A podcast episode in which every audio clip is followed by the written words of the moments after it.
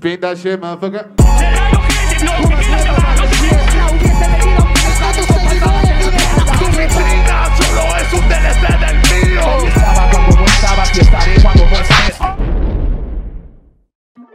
¿Qué fue gente? ¿Cómo andan? Bienvenidos al podcast que nació para esto.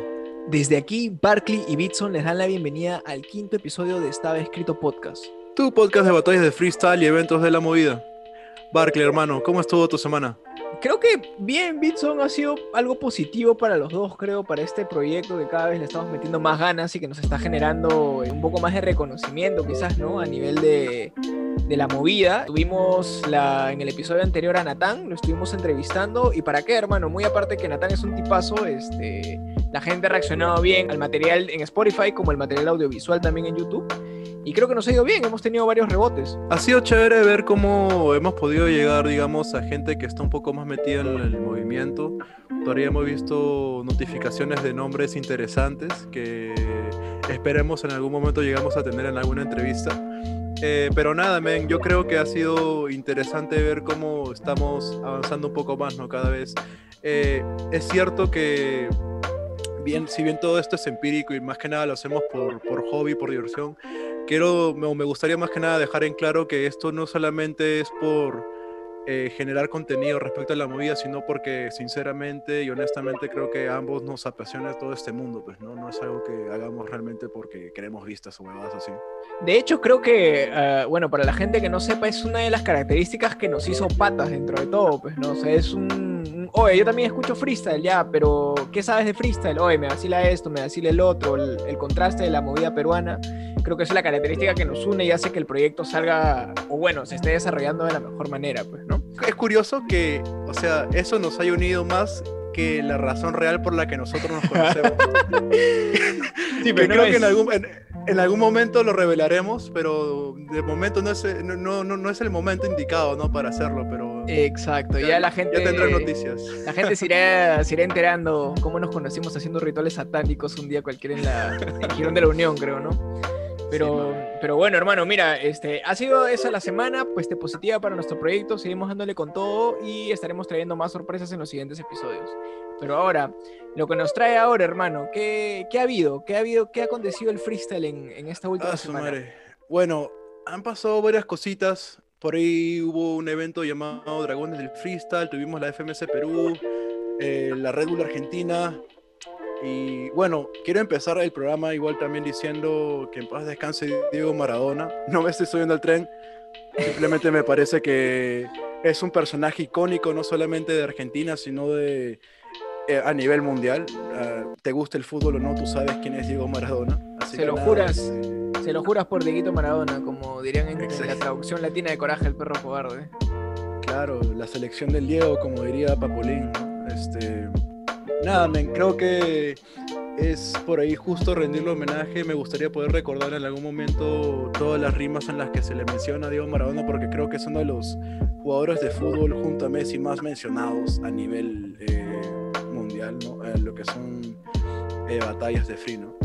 Exactamente, muy, muy este, en paralelo con la polémica que haya tenido, que no estamos acá para mencionar polémica, simplemente recordar a alguien que dentro de las canchas de fútbol hizo, hizo demasiadas cosas eh, y que como dices ha sido mencionado no solo tampoco en freestyle, sino también en canciones. Hay canciones de Acro donde mencionan, no traje luz a este distrito como Diego Alafiorito.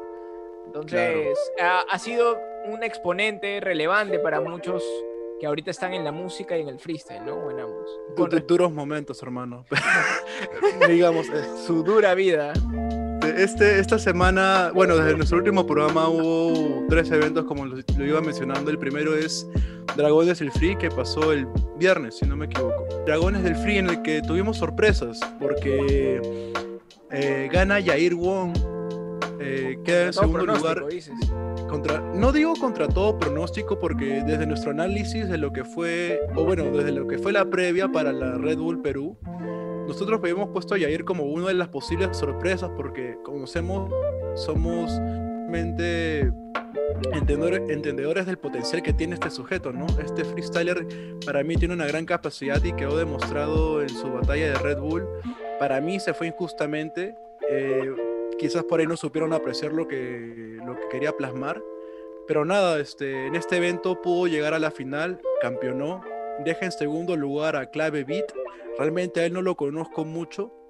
Y en tercer lugar tenemos a una sorpresa, para mí al menos, que es Jinete, que llega a un tercer lugar eh, después de tiempo, creo, sin haberlo visto en la movida, hermano. No sé qué tengas para opinar al respecto. Jinete es otro old school, al igual que Yair, o sea, mencionando un poco el tema de, de lo que opinamos respecto al, al, potencial de Yair, es que en efecto Yair lleva muchos años siendo muy buen freestyler, también siendo muy infravalorado por la misma movida, y me alegra dentro de todo que haya podido ganar esta competencia, ya que cualquiera, creo, después de un resultado de dudosa, de dudosa calidad en Red Bull, podría bajonearse, pues, ¿no? O sea, podría decepcionarse y decir, bueno, ya llevo años en lo mismo, mejor me quito, pues, ¿no? Pero le sigue dando con todo y bueno, todo esfuerzo trae sus frutos. Con respecto a Jinete, Jinete también es otra persona de la vieja escuela, ya lo, veíamos, ya lo podemos haber visto en batallas contra Hamper, contra Calibre, en esas épocas, quizás por ahí, 2014, y me alegra también verlo en una competencia, ¿no? Es una manera de, de demostrar que aún siguen vigentes. Yo creo que a Jinete lo he visto alguna vez en Campo de Marte, pero como un espectador nada más, no como un participante. Así es, Jinete creo que demuestra que la vieja escuela o de las primeras camadas de, de, gallos de Perú se mantiene vigente, que tienen todo para competirle a las generaciones nuevas. Así que nada, es, espero que sigan representando y llegando lejos en las competencias. Pero no todo es color de rosa en este evento, porque si bien tuvimos, digamos, un ganador que le parece justo a todos y que creo que todos celebran, han habido resultados polémicos. ¿A qué me refiero con esto? Como siempre, hermano. Como siempre, un día después del evento eh, salen declaraciones de Diego. Eh, ya sabemos este freestyler que ha estado dando mucho que hablar últimamente por sus competiciones eh, a nivel nacional, nos dice, o bueno, eh, postea que está cansado de este tipo de resultados que lo perjudican, que perdió su tiempo yendo al evento. Wow. Eh, lo vi, eh, lo vi emparejado con Sumeria en la batalla, mas no pude darle un seguimiento al, al evento como tal, porque realmente no había transmisión en vivo, no sé realmente dónde se pudo ver, pero Sí. si, si, hay que, si hay algo que destacar es que no es la primera vez que se quejan o hay quejas respecto a los, a los jurados o a las personas que juecean batallas de Diego, no sé qué, qué piensas.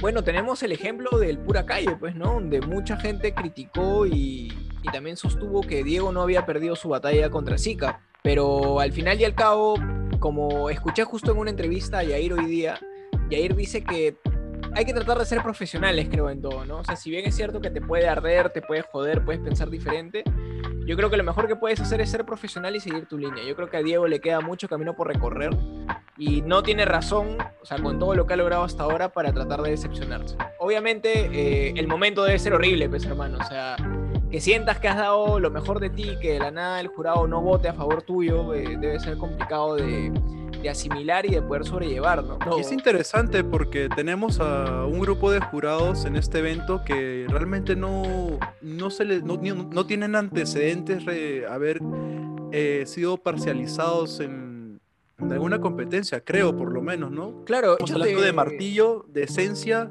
y de Lowell Chris.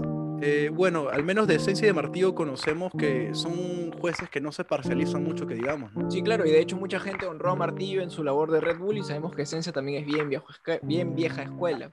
Pero el mismo resultado de esta competencia creo que nos dice que no es necesariamente ha habido tongos, porque tenemos a Yair campeón, que no es algo que se suele ver siempre.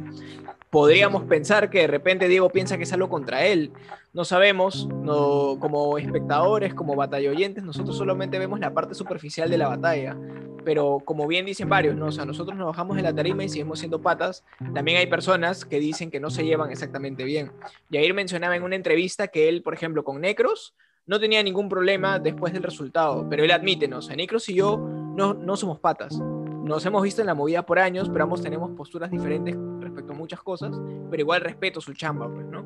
Entonces sí. es, es, complicado de asimilar. Ojalá tuviéramos material audiovisual en YouTube para poder apreciar un poco y quizás dar un veredicto, ¿no? Pero por el momento este tipo de competencias que no suelen ser las centralizadas están ausentes de, de contenido audiovisual. Esperemos que Diego no se rinda, que le siga dando con todo porque tiene un talentazo y que no se deprime, hermano. Como nos decía así Natán, es. así es lamentablemente. Justamente iba a citarlo porque me parece que él dice algo muy interesante al respecto.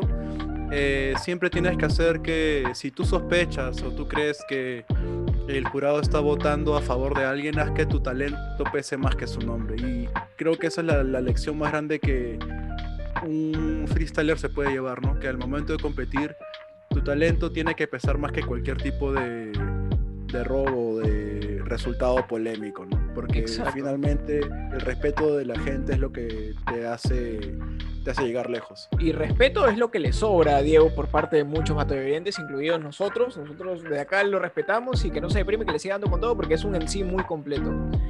Así que nada, hermano. Eh, cerrando con eso, tuvimos también la jornada, el mismo día viernes, la jornada de la FMS Perú, hermano, que tuvo cierto... Es la jornada número 5, ¿cierto? Sí, fue la jornada número 5 del FMS Perú, donde hubo algunos resultados que creo que nos sacaron un poco de cuadro, no porque dudamos del talento del freestyler ganador, sino porque esperábamos otro veredicto, ¿no? Eh, tuvimos resultados como New Era ante un skill que viene imponente, completamente potente, pero que no pudo con el ingenio y con lo impredecible que puede ser New Era. Pues, ¿no? A New Era venía yéndole mal desde el comienzo de las jornadas y se ha ido levantado poco a poco a poco hasta poder ganarle a uno de los que muchos consideran de los mejores freestylers que tenemos actualmente en el país. Ha dado un golpe en la tabla interesante.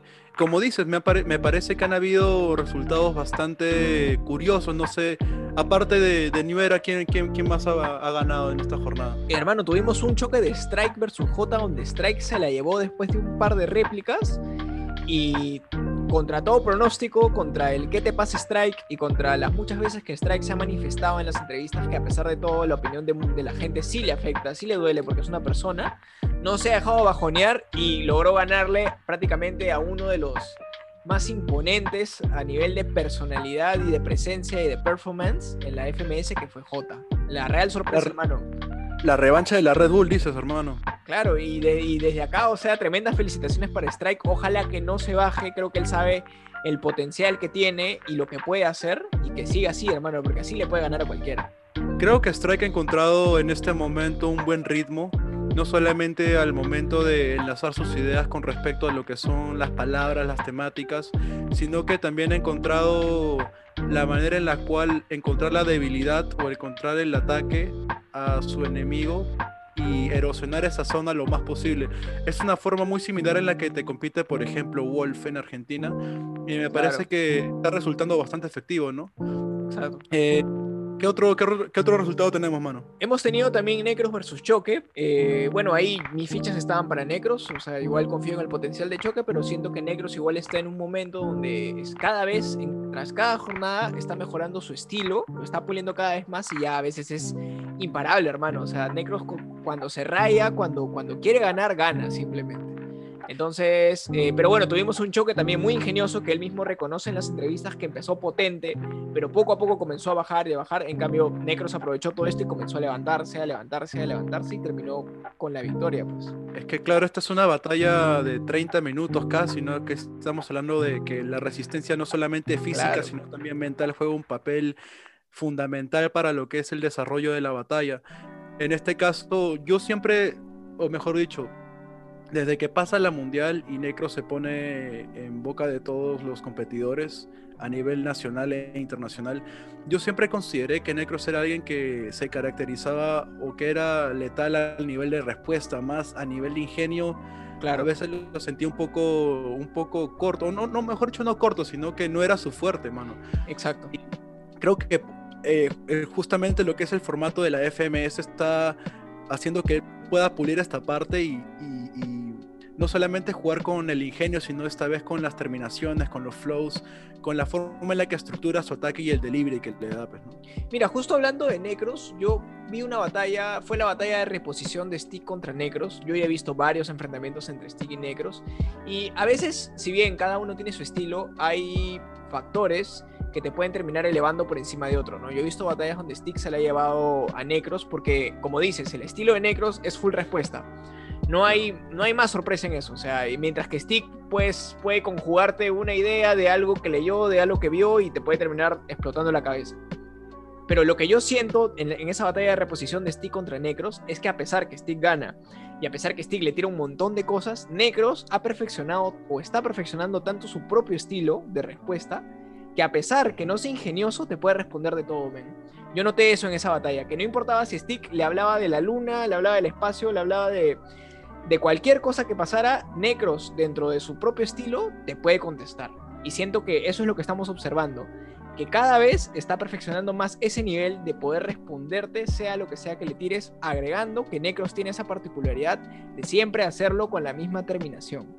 Cierto, creo que es algo que estamos viendo mucho. Eh, si bien dices, lo que hace Necros es ri- rimar en múltiplos, que es rimar en la misma terminación, creo que hay algo que está caracterizando mucho a las personas o a los raperos que están ganando eh, competencias últimamente, que es que eh, cada quien está descubriendo su propio juego. Y Exacto. no solamente lo menciono ahora con Necros, también podemos ver el mismo efecto en los que metriquean, como por ahí Bennett, o los que son los que tiran más de flow por ahí Tiago, o, o los que tiran más de argumentos, como es el caso de Tata, que ya vamos a llegar a eso.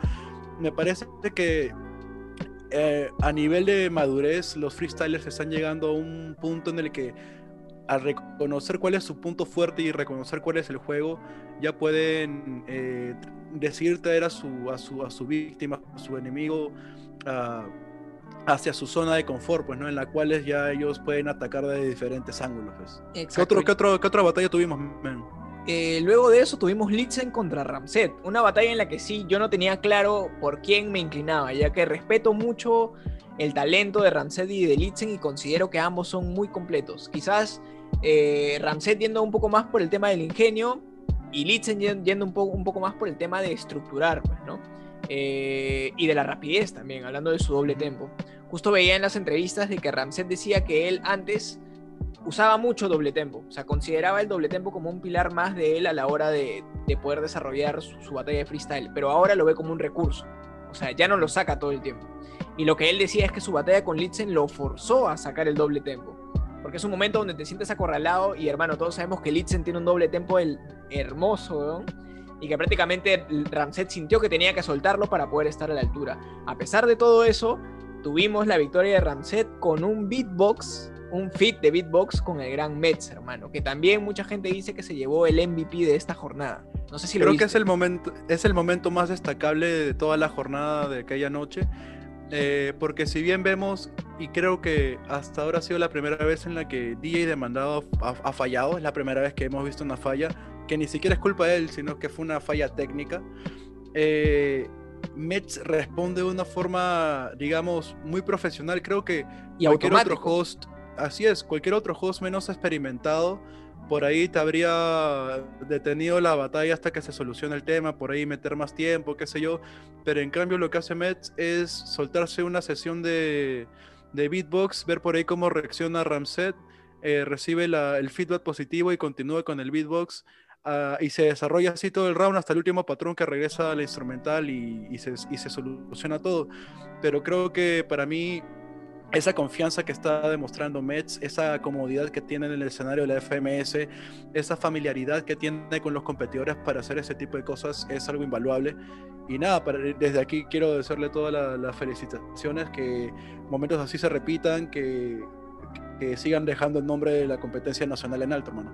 Yo creo que esa noción de entrar, o sea, de saber que, uy, hay un problema, eh, ¿quién lo arregla? Ya, yo de frente, o sea, no esperar a que alguien te diga, oye, ponte a hacer esto mientras arreglamos el tema, sino es actúo de una vez y veo qué pasa, ¿no? Y nadie lo paró, todos siguieron la batalla y fue genial.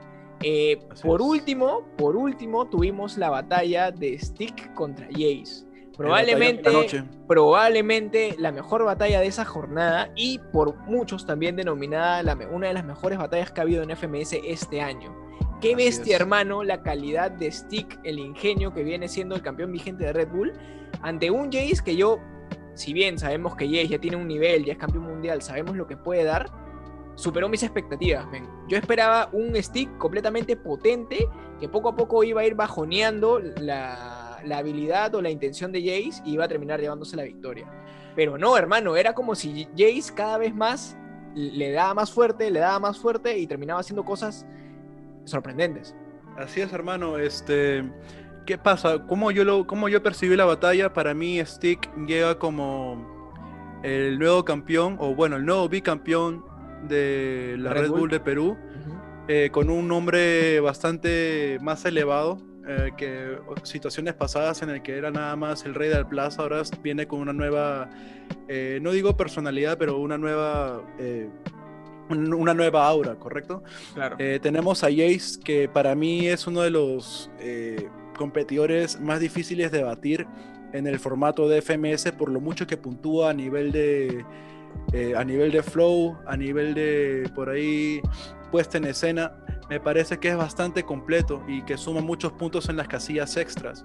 Entonces era un choque bastante interesante, ¿no? Porque si bien vimos que ambos han podido eh, en algún momento de la tabla, en algún momento estar en el primer lugar de la tabla, ahora los vemos a ver confrontándose cara a cara, ¿no? Eh, y me parece que en ese, en ese escenario, eh, Stick comienza de forma mucho más conceptual a partir, a, a- a partir los argumentos de Jace, mientras que a Jace le estaba tomando un poco más de tiempo, digamos, encontrarse a sí mismo y encontrar ese flow, encontrar ese, esa comodidad con las pistas y conectar con Demandado a un nivel en el que puede sacar los minutazos a los que nos tiene acostumbrados. ¿Cómo, cómo viste la batalla, tu hermano?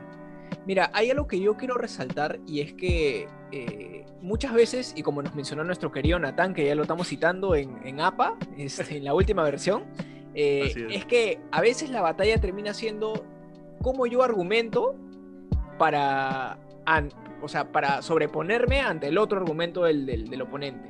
Que no necesariamente el contexto de la batalla puede ser este, correcto, pues, ¿no? O sea, por ejemplo, acá tuvimos ese típico clásico de Jace el pituco, Stick, la persona de barrio que le ha venido luchando desde abajo, algo así como tú no serías lo que fui yo si no hubieras tenido mi, si hubieras tenido mi presupuesto. Y es algo que Litzen justo menciona en una de las entrevistas que le hacen, ¿no? Algo así como que pregunta, ¿no? ¿Estas entrevistas van a salir antes de las batallas o después de las batallas? Y Kiara le responde, ¿no? Salen, salen en paralelo. Entonces Litzen dice, primero miren la entrevista y luego miren las batallas. ¿Por qué? Porque Litzen dice que si la gente se va primero a las batallas y comienza a ver la batalla, comienza a ver los conceptos, comienza a ver los argumentos, tú piensas que realmente es lo que opina uno del otro en la batalla. Pero no necesariamente es así, ellos se bajan de la tarima y son patas, se respetan un montón.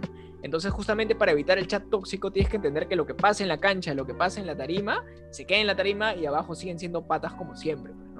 Entonces lo que sucede acá tenemos el típico clásico ejemplo de que a Jace le tiran de pituco, y me gusta mucho la manera en la que Jace cada vez perfecciona la argumentación para superar Claro. esa, ese, ¿cómo decirlo? Ese talón de Aquiles que tiene, pues, ¿no? O sea, el Es, clásico. es- es un recurso al que él está aprendiendo a darle la vuelta, porque claro, Exacto. todo, cu- cuando te tiran mucho, por ejemplo, caso similar al- a, este era lo que le tiraban a MKS en el quinto escalón, que le tiraban de su mamá. Claro. Eh, él aprendió a responder esto de mil de maneras, pues, ¿no? Porque siempre le iban a tirar al respecto.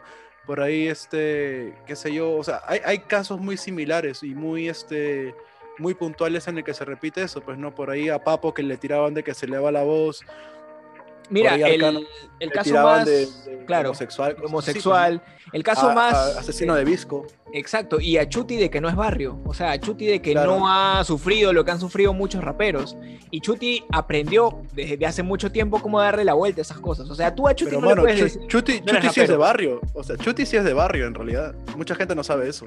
Mm, Ah, mira, pero mira, por ejemplo, yo he visto en batallas donde, o sea, Chuti reconoce, pues, no, o sea, ¿por qué no soy barrio? Porque no nací en un, en un este, barrio picante, porque estudié en la universidad, porque estoy graduado.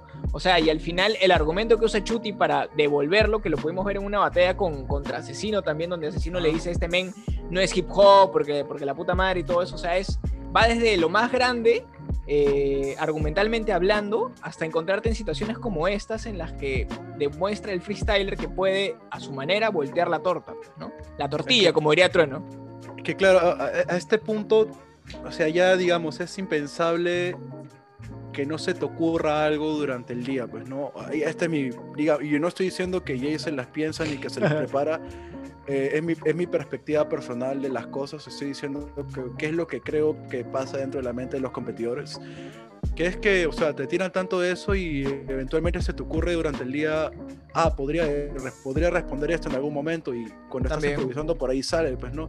¿Y cuál es esta respuesta o esta vuelta que le da Jace, ¿no? Este, él dice justamente, eh, yo, yo antes hacía cola, mi mamá trabajó desde chivola y mi viejo también no es mi culpa que el tuyo solo se le pasara el tiempo rascándose las bolas.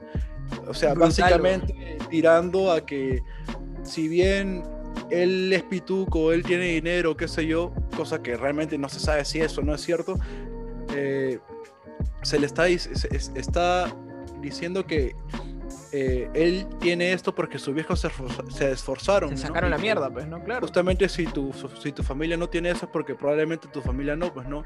Lo cual, digamos, puede o no puede ser, eh, puede ser correcto o no puede ser este, acertado decir, pero pues tengamos en consideración que estamos hablando de una batalla de freestyle en la cual estás eh, deshabilitando el argumento de tu atacante, pues, ¿no? Entonces Claro. creo que va más por ese lado. Exacto, o sea, y yo creo que el, el argumento de Jay se demuestra con la primera línea de ese patrón que dice, ¿qué culpa tengo yo de tener plata si es que no entra sola? O sea, no robo, Claro. nadie me regala el dinero, sino que, ¿qué culpa tengo yo de tener plata si es que no entra solo? O sea, hay gente detrás que está chambeando para tener ese dinero, pues, ¿no? Entonces, Así es. eh, es una muy buena manera de argumentar. Creo que también es lo que quizás impulsó a muchos a pensar que la batalla era más para Jace que para Stick. Hubo cierta polémica cuando acaba la, la- la batalla antes de las réplicas, donde incluso Jace se acerca a Stick y le dice, para mí ya perdí, pero luego en las entrevistas, como se ve, o sea, muy, muy, muy aparte del resultado, Stick menciona que para él Jace es uno de los mejores, no solo a nivel nacional, sino a nivel mundial y que es. él no es quien para juzgar el resultado de los jueces. Obviamente en el momento te puede arder, pero como él mismo dice, prefiero ver el video y ver realmente qué pasó, porque puede ser que tú en la tarima piensas que has ganado, pero de la nada ves la batalla y te das cuenta en qué cosas has flaqueado, pues, ¿no? Entonces, nada, o sea, al final y al cabo han, sido unos muy buenos batallones que ha habido en esta jornada y que siguen dejando cada vez más el nombre del freestyle peruano en alto este, con el pasar de las jornadas. Pero, Así es, hermano. Esta, esta, esta jornada nos deja una tabla muy interesante porque muchos que estaban abajo se han consolidado a la mitad, Exacto. muchos que por ahí considerábamos que estaban peleando el campeonato están al fondo. Y te voy a leer rápidamente cómo ha quedado, hermano, porque del primer al último lugar nada más hay cuatro puntos de diferencia, faltando nada más que cuatro jornadas. O sea que cualquier cosa puede pasar, nada está dicho y está recontra picante. En el primer Exacto. lugar, sumando dos puntos, tenemos a Jace, que está con 10 Puntero ahorita. puntos. Exactamente, y está empatado a nivel de puntos con Necros. Necros Ah. también sumó 3 puntos luego de ganar directamente contra Choque. Y nada más que por un tema de eh, puntaje total de batalla, Jace está por encima. Es decir, que él ha sumado más puntos a lo largo de todas las jornadas que, que Necros, ¿no? Eh, de ahí tenemos a Strike, sorpresivamente. Strike que hace un par de jornadas estaba en el fondo de la tabla. La gente ya lo daba por, por, por baja, Strike ya. Descendido, exacto. Claro. Y ahora lo tenemos con nueve puntos eh, en el tercer lugar, consolidado. Eh, en cuarto lugar tenemos a, Stick, que, claro, luego de perder con réplica contra Jace, sumó un punto y se queda, pues, ¿no? Con nueve puntos en la, en la tabla de FMS.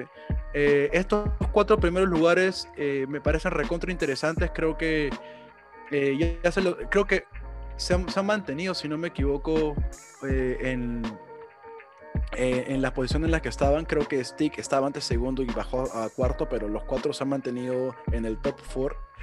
Después en el quinto lugar tenemos a New Era con siete puntos, otra sorpresa porque el New Era estaba en décimo lugar, si no Era me el que, al, el que, el que muchos decían que de todas maneras bajaba, Así es. se descendía.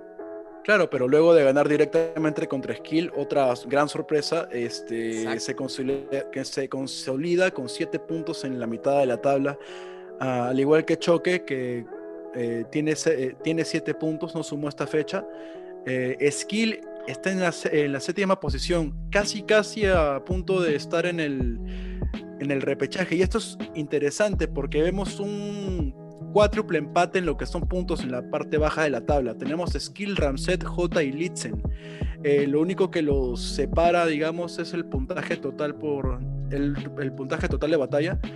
Skill está en el puesto 7, Ramset en el puesto 8, J en el 9 y Litzen en el 10. Los turjillanos en el fondo de la tabla, hermano. Lo- la mayor sorpresa para mí es J en estos momentos. Exacto, pero a mí lo que me gusta es que realmente nadie sabe qué puede pasar.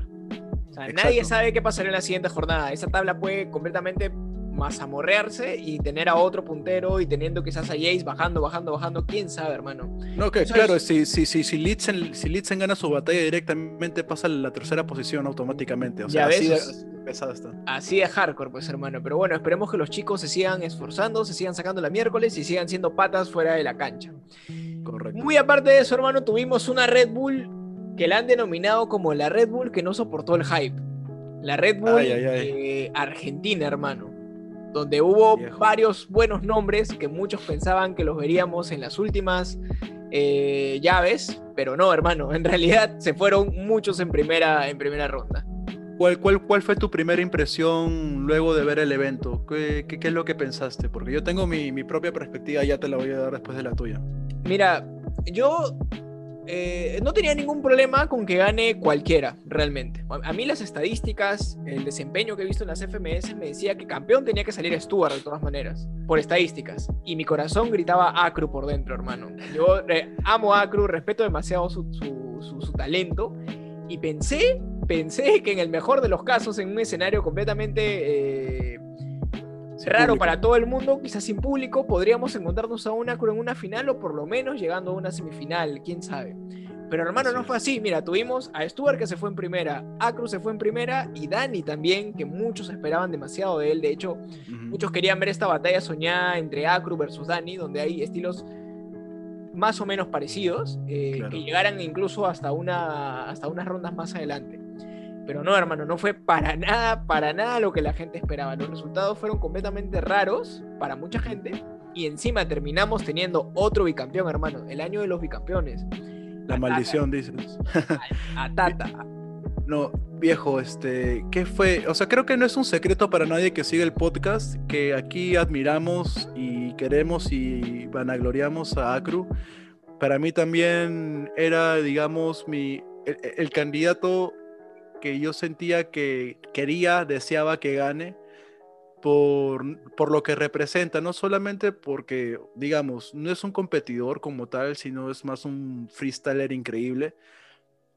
Eh, como rapero me parece que es de los más duros que tiene Argentina y creo que, que era el escenario perfecto para que él demostrara y para que él llegara lejos, ¿no? Porque no había público, no había gente que por ahí este, pudiera influenciar el voto del jurado. Sin embargo, considero que eh, fue, fue demasiado apretado lo que pasó, pues no, o sea, para mí era que Acru llegue a la final, no se dio, cayó en primera y yo lo considero personalmente de forma justa. Ya, ya debatiremos un poco si fue o no fue. Exacto. Cae Dani, mucha gente tenía grandes expectativas para él, personalmente yo no, eh, especialmente por las veces que, los, que, los, que lo he visto compitiendo, no solamente en FMS, sino a nivel internacional. A veces Dani tiene mucho lo que es una irregularidad, ¿no? Tiene unos destellos increíbles, como son sus minutos libres en FMS, Claro. pero cuando se trata de, de seguir argumentos o cuando se trata de, de, competir y llevar una hilación de una batalla, es demasiado irregular, pues, ¿no? Y con eso no se puede ganar realmente una competencia, lastimosamente. Y Exacto. Stuart, que para mí fue la gran decepción de la noche, ¿no? Como bien lo decías. Para mí era la final, tenía a Stuart, Mecha y por ahí Acru, ¿no? Esos, esos eran mis tres eh, favoritos. Tus, tus fichas. Mira, con Así es. respecto al resultado, no, no tengo nada, nada para refutar en el resultado de Wolf versus Dani. Creo que Wolf ganó bien. Wolf está viniendo de un. Ha mejorado su estilo, tal cual, así. El mismo Necros, o sea, Wolf, ha- él conoce cuál es su manera de freestylear, de batallar. Y no es alguien que te deja- sabe competir. Exacto, y no se deja achicar por nada. Él sigue con su estilo y ese estilo lo llevó prácticamente hasta la final incluso. Segunda Así final es. en la que está Wolf, ya que también estuvo en la del año pasado. Entonces analicemos cómo fueron los enfrentamientos de octavos y vamos moviéndonos por ronda rápidamente. Nos vamos a detener obviamente en las batallas que consideremos más interesantes o que fueron por ir más polémicas. Primero tuvimos Tata versus Kusa, uno de los reemplazantes contra el campeón del 2012. Fue una batalla recontra intensa, vimos choques de escuelas. Tata desde un inicio nos viene planteando lo que iba a ser el estilo que iba a predominar esa, noche, lo cual creo que se trataba más de, de romper argumentalmente a tu rival, de hacerla psicológica, de hacerlo dudar de sus capacidades. Y se suelta una rima mortal que es la de mientras hago upa a mi hija, me imagino un gran freestyle, que creo que fue lo que define la primera ronda de forma Una magistral, bestia, ¿no? una bestia, una bestia. Después tenemos Zaina contra MP. ¿Qué, qué te pareció esa batalla? Eh, me da un poco de pena porque a Zaina ya lo vienen criticando desde hace tiempo. Dicen que desde que se le cambió la voz ha perdido el talento. Eh, yo no creo que sea así, pero si bien es cierto, siento que el Zaina, el Zaina chiquito eh, daba mucho más. Y espero que pueda reponerse, que no se deprima, que le siga metiendo su, su estilo de freestylear y que pueda llegar más lejos. Eh, porque realmente no, no, no pudo demostrar mucho en esta edición de la, de la Red Bull. Es que claro, creo que no puedes hacer mucho cuando te enfrentas a la sorpresa de la noche, como fue el caso de MP, el otro reemplazante, eh, eh, uno de los eh, sobrevivientes, digamos, ¿no? del quinto escalón, que digamos no trascendió a la FMS, pero que por ahí sigue dando, dando destellos. Muchos mencionan que por ahí Zaina, para mí, a, a- a- mí también me parece que se ha encontrado a nivel de competición, pero ya el tema de que no es un niño no impacta tanto, ¿no? O sea, no, no nos da la, la gran eh, emoción que nos daban a escuchar a alguien menor tirar ese tipo de contenido. que Claro. i- ir evolucionando en su, en, su, en su contenido para ir sorprendiendo cada vez más. En la tercera batalla de la noche tuvimos a Roma contra Mecha, otra batalla, digamos, que tenía muchos a la expectativa porque era una de las dos mujeres que estaba compitiendo. Roma venía también de esta final nacional del año pasado en la que se enfrentó contra Dozer, en una batalla muy polémica por el resultado. Cosa que le, generó mucho hate en su momento contra Mecha, que era uno de los máximos favoritos, al menos a nivel personal, y que dio un gran papel. Para mí lo hizo muchísimo mejor y con creces que lo que lo hizo el año pasado. Me parece que encaró muy bien la batalla y que, bueno, Mecha eh, la rompió y- de todas formas y que, bueno, entre la puesta en escena que puedes hacer, bueno, reventar con barras a tu oponente, que fue lo que hizo Mecha. La rima que me gusta destacar de esta, de esta batalla fue no solamente soy bueno en batallas, también soy bueno en temas, soy bueno mezclando el chocolate y también batiendo crema. Creo que eso fue lo que hizo reventar ese, esa, esa buena. batalla. De esa batalla lo único que quiero resaltar por el lado de Roma es que muy buena actitud, hermano. ¿no? Eh, imponente, Correcto. imponente Roma. eh, yo creo que esa es la clave. Por un momento sentí incluso que estaba desequilibrando un poco a Mecha. eh, y creo que esa actitud im- imponente es con la que tiene que salir cualquier freestyler, sea hombre o mujer, porque ese es uno de los impulsadores, principales impulsadores para que puedas llevarte la batalla. Y Roma tenía una actitud completamente, una vez en la tarima y también sentada, porque la pudimos ver celebrándole las rimas absolutamente a todos sus compañeros por igual. Exacto. Creo que no se sintió la ausencia de MKS justamente por eso, ¿no? Dices, la 9 me cae eso, ¿no? Así es. Bueno, este, en la siguiente batalla tuvimos a Brasita versus Nacho, paso a Nacho. Eh, de una esa batalla solamente quiero resaltar que ha sido el Yankenpo, el pa- piedra, papel, tijera más largo que se ha visto en la historia de las batallas. Hubieron 10 réplicas y terminó ganando Nacho en la, en la décima ronda de piedra, papel y tijera. Fue alucinante, fue alucinante. Sí, sí, sí. Eh, pasando a la siguiente batalla, creo que esta vas a querer hablar tú, fue Stuart contra Cacha. No sé qué, qué, qué, qué impresiones te dio. Mira, en el momento sentí que era réplica, ¿ya? Yo sentí que era para réplica. Este, pero luego de ver un toque más la batalla me di cuenta que si Cachat, si bien no estuvo recontra superior a Stuart, si votamos por la mínima, da para Cacha, pues, ¿no? Entonces, yo creo que, eh, nada, Cacha dio lo que todo el mundo esperaba de él y Stuart, eh, una pena, pero igual eso no quita para nada el talento que tiene Stuart ni la habilidad, pues, ¿no? A mí lo que me sorprende de Stuart es que le empezó a tirar de cosas un poco básicas a Cacha. Le estaba tirando de que nadie lo quería, de que nadie era su amigo.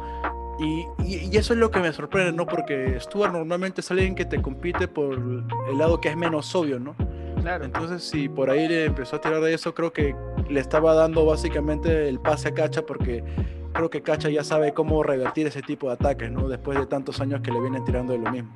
Sí, pero bueno, igual este, yo creo que era un bata era, o sea, pintada para cualquiera de los dos y esperemos que a que se encuentren nuevamente en FMS Argentina, pues a ver qué sucede. Así es. Esa batalla va a dar Eh, que hablar. Va a estar picante. En la siguiente, en la siguiente batalla tuvimos a Sub contra Clan, eh, en la que Clan pasa de forma muy polémica. Creo que es la batalla junto a la de Acro con Tiago más polémica de la primera, de, de la ronda de octavos. Porque muchos vieron a Sub superior a Clan, ¿no? Clan lo vemos con una actitud muy imponente, sin embargo, a nivel de contenido Sub, creo que se vio por, es- por encima de Clan. Creo que pasa mucho algo que le pasa a Tata, ¿no? Que es la. convence tanto al jurado y convence tanto Claro. y transmite tanta energía que es muy difícil refutarle algo, al menos que no te deje la impresión de que él ha estado dominando la batalla todo el tiempo. Exacto. Sí, ahí eh, eh, remarco lo mismo que tú. Sé que había sido un resultado polémico. Tendríamos que evaluar quizás a detalle esa batalla para saber, porque no fue la única batalla polémica que tuvo Clan esa noche. Así es. bueno, esa tarde. Eh, pero nada, o sea, de igual manera, yo creo que eso también se va a poder ver en la nueva FMS que haya, pues, ¿no? En una próxima jornada. Así es. Y esto solamente quiero decir algo rápidamente para que no se me malentienda. Eh, todo el mérito aquí de que Clan haya pasado es de Clan, porque, o sea, tampoco es que es fácil convencer y tener ese poder de, de- de convencer a la gente de que eres superior a tu rival. Aquí estamos hablando de que Clan ya está en un gran momento de su carrera y lo viene demostrando en FMS, porque está no solamente haciendo cosas increíbles a, nivel de flow, sino que a nivel de coherencia también ha mejorado mucho, ¿no? Y eso sumado a la actitud que ella viene demostrando desde siempre, ha, ha- ha- ha creado un, un- lo, lo, lo convirtió en un competidor bastante difícil de batir. En la Sí. siguiente tuvimos Acru contra Tiago, hermano. ¿Qué, Ya, qué fue hermano, ahí? ya, hermano, acá sí. Yo he visto esa batalla ya como unas cuatro veces. Y yo tengo que Igual, reconocer igual. Que igual no coincido con la opinión ni de los que sustentan a favor de Acro ni de los que sustentan a favor de Thiago. ¿Por qué? Los que sustentan a favor de Thiago estoy completamente en contra porque para mí era de Acru, pero los que sustentan a favor de Acru dicen que Acru se llevaba la batalla antes de la réplica. Después de la réplica es para Thiago. Para mí y a mi perspectiva y contra todo pronóstico, viendo y analizando detalle esa batalla, yo vi a Acru superior en todo, en todo momento. O sea, para mí Acru Ok. se la llevaba antes de la réplica sea- y después de la réplica. Ok, ok. O sea, que a ti, para ti Acru ganó, ganó las dos. O sea, a- y eso es interesante porque creo que son de las primeras veces que diferimos en, el, en un El resultado de una batalla. Sí. Claro, porque para mí la réplica sí está bien dada y Thiago le gana bien. ¿Y por qué pienso esto? Y aquí vamos a entrar en un tema, un, digamos, un tópico un poco más técnico, que es que es el rodaje que cada quien tiene como competidor. ¿A qué voy con esto? Que si bien Acru improvisaba y te competía un poco más seguido allá por el año 2015, 2014, eh, digamos, Thiago eh, tiene más frescura al respecto, ¿no? O sea, él viene compitiendo en épocas más recientes, 2018, 2017, Claro. por ahí, hasta 2019. Este es el primer año que ha decidido no competir tanto para dedicarse más a su carrera musical, pero sin embargo tiene el chip de competidor un poco más fresco, pues, ¿no? ¿Y qué pasa con esto? Que él tiene el típico o la, la típica forma de rematar a la cuarta barra, que es como, digamos, están la gran mayoría de freestylers acostumbrados a competir, pues, ¿no? Exacto. En cambio, Acru va más por el tema de pareados, la respuesta al momento y subió un poco más del remate a la cuarta barra. Y eso a nivel sonoro te puede generar un desbalance, pues, ¿no? Eso es a, a nivel de lectura de batalla algo que de- determina bastante, ¿no? Sí, definitivamente yo creo que mm, ya desde hace mucho tiempo se ha acostumbrado a que todo sea en la cuarta barra. De hecho, yo vi también críticas que relacionan un poco la batalla de Sticky Jace con respecto a eso, que Jace le ganó porque muchos val- valoran más que todo la cuarta barra. O sea, Así se es. olvidan, o sea, ignoran que hay un relleno de tres líneas, solamente valían la cuarta barra. Cuando de repente tienes a otro freestyler que te está metiendo pareados, o sea, dos punchlines por patrón, y que no lo valoran como es debido. Eh, yo que quiero remarcar dos cosas. Uno es los tipos de punchline que te soltaba Acro, ya sea en la segunda, en la cuarta barra o en todo el patrón. La coherencia y la particularidad también de las rimas, porque no son rimas que sueles escuchar comúnmente. Claro, no, Y- sí. Y lo segundo es este, remarcar el hecho de las trabadas de Acru. Que si bien es cierto, Acru se traba en su minuto libre como tres veces, si no me equivoco. Y Sí. de hecho muchos dicen que este es el punto de quiebre que hace que les den réplica. Y de hecho muchos critican que Acru debió perder incluso con esas trabadas. Yo creo que ahí entra un tema bien subjetivo sobre qué toma el, el jurado ante una trabada. Te quita puntos, te anula el minuto, te anula el patrón. O sea, ¿qué qué es realmente lo que tú valías, pero yo quisiera nada más recordarle a muchos de los que, de los que critican eso, o sea, porque muchos dicen, no puedes ganar una batalla con una trabada, con dos trabadas o con tres trabadas. Y yo quiero recordarles nada más que como define Juan Sin, el día que Acru se tumbó el quinto escalón, en sus dos minutos hacia MKS en, en esa final tuvo unas trabadas feísimas, la del flag. Sí, sí, la modulación fla- fla- flaqueó y en el flag creó una acción. Entonces, yo no considero que una trabada deba anularte de la batalla si es que estás argumentando completamente bien. Creo que sí te Es más, uno de los minutos más virales que tenemos también es de Dani. Y el brother también ahí se traba, ¿no? Este, cu- en- cuando está haciendo el doble tempo, este, de- tirando la rima, una vaina así. Claro, Eh, Y, claro, ¿no? O sea, mucha gente por ahí sataniza lo que son las trabadas, pero depende mucho de cómo arregles o argumentes respecto a que puede o no puede representar realmente un- una falta, ¿no?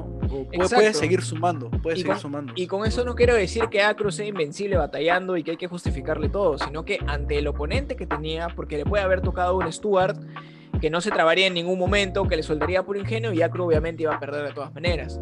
Pero ante un oponente como Tiago, que también tiene un talentazo, que solamente es cuarta barra, tres de relleno, y que soltó algunos argumentos que para mí no eran lo suficientemente ingeniosos ni pesados para superar lo que estaba haciendo Acru, yo creo que por descarte y por la mínima, antes de la réplica ganaba Acru. Y ya en la réplica, eh, nada, pues hermano, los pareos de Acru son geniales. Sea, y creo que mucha gente también dice que no pararon algunas de las cosas que dijo, como la del Mick y Mouse. es Sí, eso, por esa ejemplo, es buenísima. fue muy... es Pero eso, eso para mí es falta de Acru, porque Acru ahí, ahí, ahí tiene que ver mucho lo que es el delivery de, del, de- del batallador, ¿no? O sea, el delivery, la forma en la que entregas la rima. Ahí cuando dijo lo del Mickey Mouse debió haber señalado su micro y haber hecho el gesto de un mouse. Exacto, el performance en batalla, pues y creo que eso es lo que le Claro. juega en contra a Acru, que como no batalla, no tiene No esta tiene- característica, pues, exacto. Entonces, todo no, está, no serie- está acostumbrado para hacer eso. Exacto. Entonces, toda esa serie de sucesos dieron como victoria a Thiago, que me parece genial. O sea, igual el Men ha demostrado un talentazo cuando le tocó batallar en FMS. Eh, pero sí, a manera personal, este, yo sí creo que Acru debió ganar. Eh, igual él ya se pronunció, él está contento con lo que hizo, él sabe que fue a freestylear con la mente completamente en blanco. Se nota también cuando uno va con completamente la mente en blanco. Y también ha habido algunas críticas, ¿no? Hay una gente que le dice, ¿cómo le vas a decir a Acru que rapea por moda? ¿Cómo Sí. le vas a decir a Acru que inhala Pero, o sea, cocaína? eh, Pero es parte de la batalla, pues, hermano. Exactamente, estamos hablando de una batalla, no, no, no, no hay que ser, digamos, cabezas duras y decir, no, que tú le tiraste de que su novia era una puta, pero él ni siquiera tiene novia, hermano, estamos hablando de una batalla, ¿no? O sea, no son cosas reales. Exacto. Como sea, este, creo que cualquiera podía ganar dependiendo de qué es lo que evalúas como jurado. Finalmente, todo es demasiado subjetivo a ese nivel cuando ya estás compitiendo con lo mejor de lo mejor. Eh, la última batalla de esta ronda de octavos fue Wolf y Dani. Para mí, Wolf ganó justamente Sí. por el simple hecho de que Wolf, como competidor, eh, ya creo que hablamos de esto, pues no, Wolf ya sabe cómo, cómo llevar una batalla. Eh, y nada, quisiera terminar eh, recorriendo el camino del, del campeón que fue Tata, pues no, porque luego de octavos se enfrenta en cuartos contra el segundo reemplazante que fue MP. Para mí la sorpresa de la noche, no sé cómo viste esa batalla, que para mí tuvo demasiadas réplicas, muchas innecesarias. Se soltó un minutazo el MP, hermano. El MP Sí, soltó muy buen minuto. Me para mí vacila- MP debió haber, de haber pasado. ¿eh? Ah, tú dices, mira, no he analizado esa batalla, esa batalla de detalle. Debo confesar que cuando perdió Acru me molesté demasiado y de hecho apagué, el- a- apagué la tele y solamente la prendí para ver la final. Sí me sentía un poco, o sea, mi, mi, mi fan por dentro no lo quería soportar, ¿no? O sea, como muchos también. Este, pero nada, hermano, a ver, en todo caso me gustaría ver el, o me gustaría escuchar cuál es tu, tu deducción de esa batalla para que tú creas que MP haya ganado. A ver, este, ¿qué pasa? Que MP es un rapero demasiado técnico, ¿no? Eh, es, es, es un estilo, digamos, eh, que caracterizaba mucho el quinto escalón, que era mucho de skill, que era, es- era mucho lo que hacía por ahí a veces MKS, por ahí Echo, que rellenaban con mucho skill y te cargaban la barra final a un punto en el que nada más tenían que rematar para hacer reventar todo, pues, ¿no? Eh, soltaban one two, soltaban métricas, por ahí calambures, y eso es MP, eso es lo que hizo MP durante la durante toda su jornada y contra un Tata que por ahí venía siendo un poco más, digamos, rústico, básico en sus batallas y MP se lo recalca varias veces por ahí diciendo que es muy fácil rimar con AR, que esas rimas son nivel 1, que hay una diferencia entre ser viejo y ser aburrido.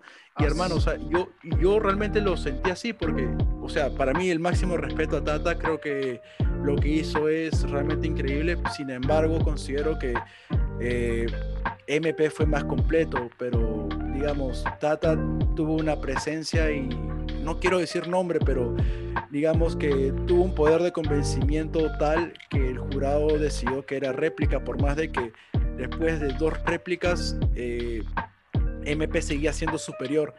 Eh, en la tercera réplica, otra cosa que me parece realmente innecesaria que no se debería dar, creo que ninguna batalla de- debería de pasar de dos réplicas para nada. Este, eh, MP por fin se traba y ya al fin este, le logran dar la, la victoria a Tata. No sé, me parece un poco polémica por el hecho de que el jurado no era determinante con sus votos, que por ahí si veían que alguien no era tan tan superior al otro daban una, una réplica, cosa que por ahí no se vio, por ejemplo, entre Clan y Sub, que era más para Sub que Clan y se le dieron directa a Clan, pero bueno. Claro. Eh, me parece que por ahí hay un, hay un problema con, con los jurados, ¿no? Creo que podremos hablar de eso un poco más adelante, como sea. Eh, después de eso igual viene la semifinal, que fue entre Tata y Mecha. Creo que no la viste esa, esa tampoco. No, ¿O no, sí la eh, estaba resentido, hermano. Estaba, estaba realmente llorando en mi mueble. Bueno, mientras, mientras Barkley estaba haciendo su berrinche, Sí. Tata y, y Mecha se soltaron un batallón. Creo que fue lo mejor que hemos visto en acapelas en todas las nacionales que hemos visto. Por la, por la teatralización que le dio Tata a, a- a- a los objetos y a la capela en sí. Eh, Mecha por ahí fue más ingenioso, pero Tata tuvo, digamos, esta, este convencimiento, ¿no? este poder de convencimiento, esta puesta en escena y esta energía que uno realmente hace que le crea, ¿no? Y de ahí pues eh, vemos que Mecha empieza a crear esta confrontación respecto a quién tiene el respeto, los viejas escuelas o la nueva escuela, ¿por qué no? Y se genera ese tipo de, de compe. Eh, a lo cual Tata le da una muy buena respuesta diciendo, este, ¿por qué no te tomo en serio? Como te tomo en serio, te doy un cachetazo y encima te ayudo. O sea, le, le- le- le dio- un recorrido, pues, ¿no? De, de Claro. lo que es la experiencia, pues, ¿no? A, est- a estos competidores perros viejos no les puedes competir por el lado de la experiencia porque te van a dar mi vuelta, pues. Y bueno, y, y- y llega Tata a la final de esta forma, ¿no? Creo que ganando justamente eh, a Mecha, Sí. porque, digamos, se dejó, o bueno, no, no, no le alcanzó para, para darle la vuelta argumentalmente a Tata. Y llegamos a la final más rara o menos esperada de lo que era toda esta, Exacto. eh, toda esta, eh, de todo este roster de competidores, ¿no? Tenemos a Wolf y tenemos a Tata en una final del año 2020, una final que pudo haber sido perfectamente, o que pudo haber sucedido perfectamente en el año 2014, no sé, ¿cómo la viste tú, hermano? Tal cual como la defines tú, es una final que podemos habernos encontrado hace muchos años atrás probablemente y que uno esperaría que eso no suceda en este año. Eh, no, por, no, por, no porque dudamos de la capacidad de los freestylers, sino porque los estilos no suelen ser los que actualmente se ven ahora o no suelen ser los que más pegan en todo caso, ¿no? Claro. Eh, mira, en ese sentido yo sí vi la final, creo que Tata se la llevó muy bien, creo que Wolf dio un batallón. Después de sacarte, la, después de sacarte las lágrimas, Sí, te calmaste. y- Luego de calmarme, este, en realidad estaba mirando la batalla buscando dónde estaba Acru en los asientos para ver si estaba bien. Quería asegurarme que no esté mal. Eh, pero no, ¿para qué, hermano? Buena batalla, sorprendieron los dos a su estilo y como te digo, bien ganado, Wolf muy bien batallado y ya es su segunda nacional. De hecho, él lleva siendo ya, no sé si existe el término bi-subcampeón, pero lo es, ahora lo es. Dos, Claro. dos- dos veces subcampeón de la Red Bull Argentina. Eh, y nada, hermano, vamos a ver si ahora al fin se cumple lo que dijo este, Tata a código hace tiempo. Si no me equivoco, en la Red Bull, no recuerdo Que le qué espera, le espera asesino. Me espera asesino, pues. Sí, Vamos sí, a ver, pues. Eso, eso es creo- interesante. Sí, es que, bueno, a mí me parece recontra loco, ¿no? Que todo este tema de los bicampeones, que empieza como una, una broma, se tornó en algo que ahora muchos llaman una maldición, ¿no? Eh, no creo que por ahí esté todo condicionado, que hay alguien detrás de Red Bull diciendo, sí, hay que hacer eh, ganar a todos los, los campeones previos, pero o sea, e- e- e- es muy curioso que esté sucediendo todo esto, pues, ¿no? Sí, pues. Es un año muy curioso. Así que nada, esperaremos la internacional para ver qué tal. Me gustaría ver un Stick Tata, sería genial ver ese batallón. Eh, así que nada, estemos, estemos atentos a, la- a los próximos eventos que se desarrollan. Pero ahora, eh, mencionando el tema de los jurados, ya eh, entrando un poco más a la parte final del episodio, yo quiero mencionar el hecho, justamente lo que mencionaba sobre los jurados. Y es que se ha visto también mucha polémica en varias Red Bull por los tipos de jurados que ha habido. Eh, justo Dozer mencionaba que para él le parecía bien, en el caso de la Red Bull Argentina, que personas que han participado, o sea, que no solo son cercanos a la movida, sino que han participado, han sido batalladores, sean jueces, por el lado de Litquila y Trueno. Eh, Ok. Pero aparentemente a mucha gente no la convenció esta figura, porque no solo ha sucedido en Argentina, ha sucedido en Perú, con el caso de Yair cuando tuvieron que juecear Necros y Choque, dos Claro. personas que también han estado dentro de la movida y llevan años batallando. Es curioso cómo eh, uno espera que el resultado más o el común denominador del resultado sea el que todos esperan de unos batalladores, pero al final te terminan sorprendiendo los resultados, hermano. No son los que tú esperas.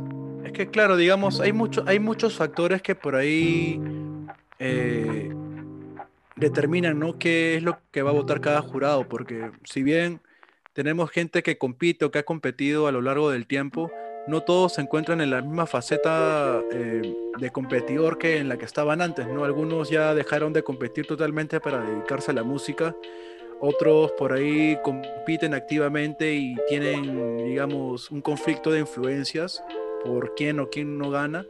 Y creo que eso determina mucho a la hora de, de juecear, ¿no? O sea, quis- quisiera pensar de que todos son imparciales, pero a veces temo de que no es así.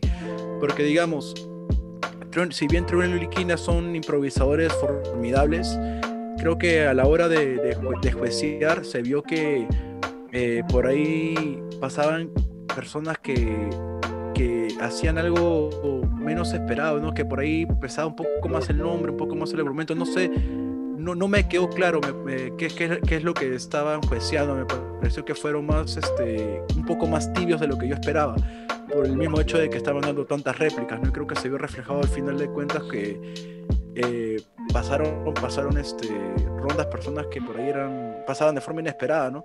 Eh, no sé, por ahí, ¿tú cómo ves el caso de Necros y Choque en Perú? eh, Negros y Choca fue lo mismo. O sea, de hecho, este, yo vi un en vivo, un, un en vivo en Instagram de Necros, donde Necros mencionaba que tenía que volver a ver la batalla de Yair.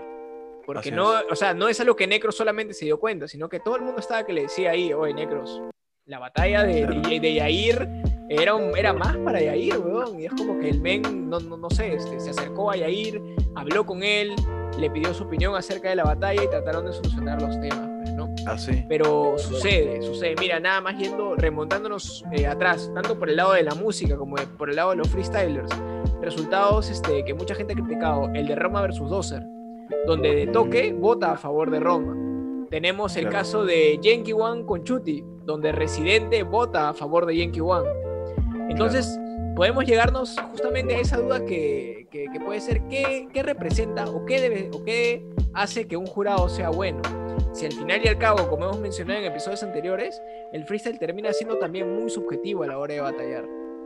Qué interesante que mencionas el tema de, de Toque votando a Roma contra Dozer cuando él es, digamos, el héroe que, o mejor dicho, la única persona o el único jurado que vota a favor de Chuti en Chuti contra Yankee One, ¿no? Curioso, ¿no? Porque, sí, porque, digamos, él fue la única persona que hizo lo correcto en el momento correcto y que luego sale con una de esas votaciones polémicas, ¿no? Entonces yo aquí digo, quizás no se trata de la persona, sino se trata de, de, que los parámetros para juecear es- son, digamos, tan abstractos en una competencia como la Red Bull, eh, eh, que, no, que no, digamos, no es posible eh, determinar qué es más que qué, ¿no? O sea, digamos, qué pesa más, si la coherencia o el skill o la métrica o el punchline, digamos que ahí funge mucho lo que es la, el criterio del juez, ¿no?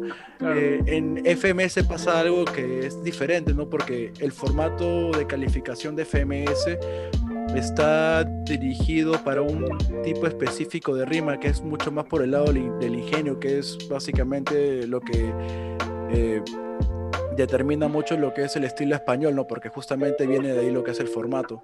Entonces, no sé, eh, ¿qué, ¿qué es ser un buen jurado? Realmente creo que este punto es algo demasiado ambiguo, ¿no? De, de- de decir, para Sí. mí tiene que ver más con el hecho de qué es, qué, qué es lo que te gusta a ti personalmente, pues, ¿no? Y si Claro. realmente vas a ser imparcial. Y de hecho creo que en un intento de tratar de centralizar un poco cómo debe ser la opinión de un jurado sale este formato de FMS, pues, ¿no? donde los jueces tienen una Sí. puntuación para cada, para cada línea, para cada patrón, este, y es una manera de orientar un poco más al jurado a cómo debe de opinar sobre una batalla. Pues, ¿no? Eh, de igual manera creo que ahora es- se ha vuelto la versión estándar. Ahora hay batallas que no son de FMS como las de Red Bull y hay mucha gente que está calificándolo como si fuera una FMS, pues, ¿no? pero a veces es mucho más que eso. Entonces es complicado, ya sabemos que es muy subjetivo el tema y que obviamente nunca va a estar el el 100% de oyentes de acuerdo con un resultado. Argumentos pueden haber miles, como los míos a favor de Acru. Eh, pero al final y al cabo, hermano, nuevamente citando a nuestro querido causa Natán, así es el freestyle, hermano. Completamente Así impredecible uno nunca Correcto. sabe. Lo- lo- la mayor eh, lección que creo que muchos han llevado acá es el tema del hype. Puedes Así tener, es. O sea, por ejemplo, tienes asesino en la internacional de República Dominicana. Llega a la internacional y asesino se va en primera ronda. Puede pasar. ¿Quién sabe? Claro. ¿Quién- y, se- y se puede ir con el menos esperado. ¿Quién lo sabe, hermano? Es que también tiene mucho que ver el hecho de que no hay, no han habido, nin- no han habido públicos, pues no, entonces en este sentido ningún jurado ha sentido la presión del público para votar, es decir, que ellos han votado lo que ellos han creído o lo que ellos han considerado que era, era, era- correcto. Yo así hemos visto por ahí resultados polémicos o, o- o resultados que simplemente nos han parecido eh, injustos de cierta forma, pues no, pero ha- habrá que ver simplemente cómo la figura del jurado sigue evolucionando, porque creo que la tarea y el rol que está fungiendo Urban Rooster en esto es fundamental, porque no solamente está acondicionando a los competidores a desarrollar más el ingenio, sino que está eh, generando una camada de jurados bastante importante, ¿no? Digamos, cada país por lo menos tiene cinco jurados que tienen una, una visión y un análisis y un criterio para, para apreciar batallas que ya está a un nivel superior de cual- que cualquier otra persona random que se sienta por ahí a juecear, ¿no? Exacto, pero sería interesante que si ustedes, gente, opinan algo al respecto de sobre qué debe tener un buen jurado, cuál debería ser su perspectiva al respecto de las cosas, nos lo dejen en los comentarios para también poder comentarlo, pues, ¿no? Este, así que terminando con los temas de debate que tenemos ahora, también tenemos la noticia de los próximos eventos que van a haber eh, con respecto al freestyle. El día Así sábado es. 28 de noviembre tenemos FMS Argentina, FMS España y la Red Bull de Uruguay. Y al día siguiente nada más, domingo 29, tenemos la FMS en México. Va a ser un fin de semana de full freestyle, hermano. Así es, hermano. Este fin de semana va a estar cargado de eventos, así que nada, gente, estén al tanto siempre. Nos- Nosotros igual vamos a estar tratando de comentar un poco todo en nuestras redes sociales, no solamente de nuestro escrito podcast, sino por ahí en nuestras redes personales. Así que nada, pensábamos que iba a ser un episodio un poco corto y al final se terminó hemos- alargando, pero creo que esas son las buenas conversaciones. Sí, Sí, sí, definitivamente. pero ¿Qué nada, recomendación tenemos más bien para nuestro querido público? A ver, yo, yo tengo una, una recomendación, creo que por ahí tú tienes una. Yo voy a recomendar a un amigo que he vuelto a redescubrir, eh, que empezó por ahí haciendo batallas y nada, está reventándola ahorita con temas. Su nombre es Young Lost y hace temas por ahí un poco más sad, un poco más depres. Hace mezclas de lo que es el trap con lo que es, este, digamos, el- el grunge eh, sonidos un poco más rockeros. Es eh, bastante interesante la, la mezcla que hace. Eh, una de las canciones que más me ha vacilado que hace es este, Feliz 13. Y por ahí este y por ahí una que se llama Mala, John Loss Mala. Él también tiene una productora llamada Molly Music, así que nada, gente, este, denle un vistazo. Ahí lo vamos a estar etiquetando en, en nuestras redes sociales para que puedan darle una chequeada a su música. Así que ya saben, gente, vayan a escucharlo a Young Loss. Por mi parte, mi recomendación no es local, más bien es internacional. Y es que Dani también sacó un tema. Eh, justamente a través de todo este boom, se- de la nada, Dani suelta una bomba que se llama A mi lado. Así que, gente, vayan a escucharlo porque es un temazo también. Y ya saben, eh, si tienen también alguna recomendación que les gustaría que mencionemos, tienen a su pata que hace música, a su amiga que hace música, pásennosla y también lo estaremos rebotando. Y bueno, gente, esto fue todo por este episodio. Muchas gracias por escucharnos. Recuerden que si tienen algún tema que les gustaría que mencionemos, nos pueden escribir. Nos pueden encontrar en Instagram como estabaescrito.podcast. Así es que, gente, nos vemos en el próximo viernes. Esto fue Estaba Escrito Podcast, tu podcast de batallas de freestyle y eventos de la movida. Chao, gente. Gracias por escucharnos. Paz.